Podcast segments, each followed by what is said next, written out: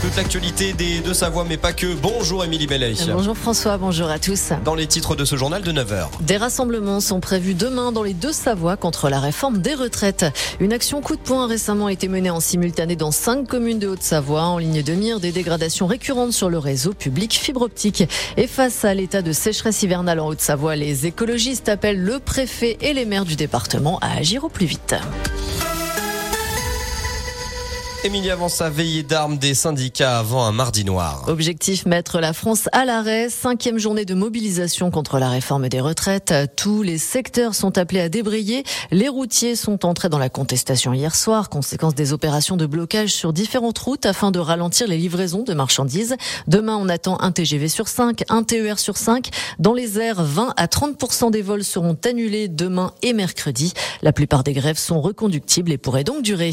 L'examen de la réforme des retraites se poursuit au Sénat. L'index senior a été voté cette nuit, mais uniquement pour les entreprises de plus de 300 salariés. Au programme aujourd'hui, la création d'un CDI, nouvelle formule pour inciter à l'embauche des seniors au chômage. Dans les deux Savoie, plusieurs rassemblements sont prévus demain. En Haute-Savoie, rendez-vous à 14h devant la préfecture d'Annecy, à 16h place des Allobroges à Cluse, à 17h place de la mairie à Annemasse et place Charles Albert à Salanches et à 17h30 à place des Arts à Tonon. En Savoie, rendez-vous fixé à 10h à Albertville, au départ de la gare et à 14h, place du Palais de Justice à Chambéry. C'est une première en France. Les élus de Haute-Savoie se sont récemment mobilisés pour dénoncer un phénomène d'ampleur nationale. Ils déplorent des actes de vandalisme à répétition sur les locaux techniques du réseau public de fibre optique du CIAN. Une opération coup de poing a été menée simultanément dans cinq communes. À Filière, la, la Balme de Silingy, Bon en Chablais, Saint-Julien-en-Genevois et Saint-Pierre-en-Faucigny, communes dont le maire, Marin Gaillard, ne cache pas son agacement. Ah, écoutez, je vous parle de ma commune, mais c'est malheureusement toute la France qui est concernée par ça, c'est n'importe quoi. Je pense que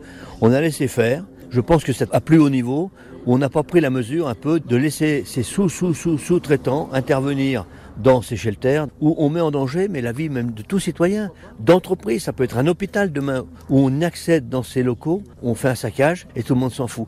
Et j'en veux à ceux qui interviennent dedans. Mais vous voyez, on trouve de l'urine, on trouve de tout dans ces locaux-là, mais c'est pas normal quoi. Cette porte-là, elle était plusieurs fois fracturée au pied de biche pratiquement pour être ouverte. Donc oui, c'est quelque chose que j'apprécie pas du tout et qui est à l'encontre dans une société qu'on est aujourd'hui. Euh, quelque part, ça m'étonne pas. Des dégradations à répétition qui ne sont pas étrangères au délai abusif de raccordement des particuliers des coupures subies par tous les usagers. L'accès aux locaux de raccordement a symboliquement été bloqué au sein des cinq communes. À noter que le déploiement du réseau en 2022 a permis d'accroître fortement les abonnements à la fibre avec un doublement en un an. Le démantèlement du réseau cuivre est annoncé officiellement à partir de 2026. Face à l'état de sécheresse hivernale en Haute-Savoie, Émilie, les écologistes appellent le préfet et les maires du département à agir au La Haute-Savoie rencontre actuellement une période de sécheresse en raison d'une absence de précipitations depuis maintenant plus d'un mois avec en prime des températures moyennes très douces pour la saison.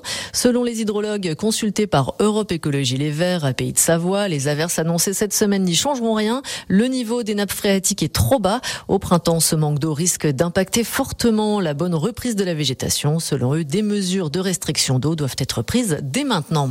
Bonne nouvelle pour les amateurs de pétanque. Le boulodrome de Salanches, fermé depuis plusieurs mois, doit rouvrir ses portes demain après-midi. L'infrastructure avait été impactée par le plan de sobriété acté par la commune au début de l'hiver. Un mot de tennis et le forfait de Novak Djokovic pour l'Indian Wells. Le Serbe numéro 1 mondial n'a pas reçu l'autorisation d'entrer sur le territoire américain faute de vaccin anti-Covid. Et puis euh, un énorme félicitations aux filles euh, d'Evian qui euh, se sont imposées eh bien en Coupe de France féminine face à l'Olympique de Marseille en quart de finale au tir au but et donc qui rejoignent les demi-finales.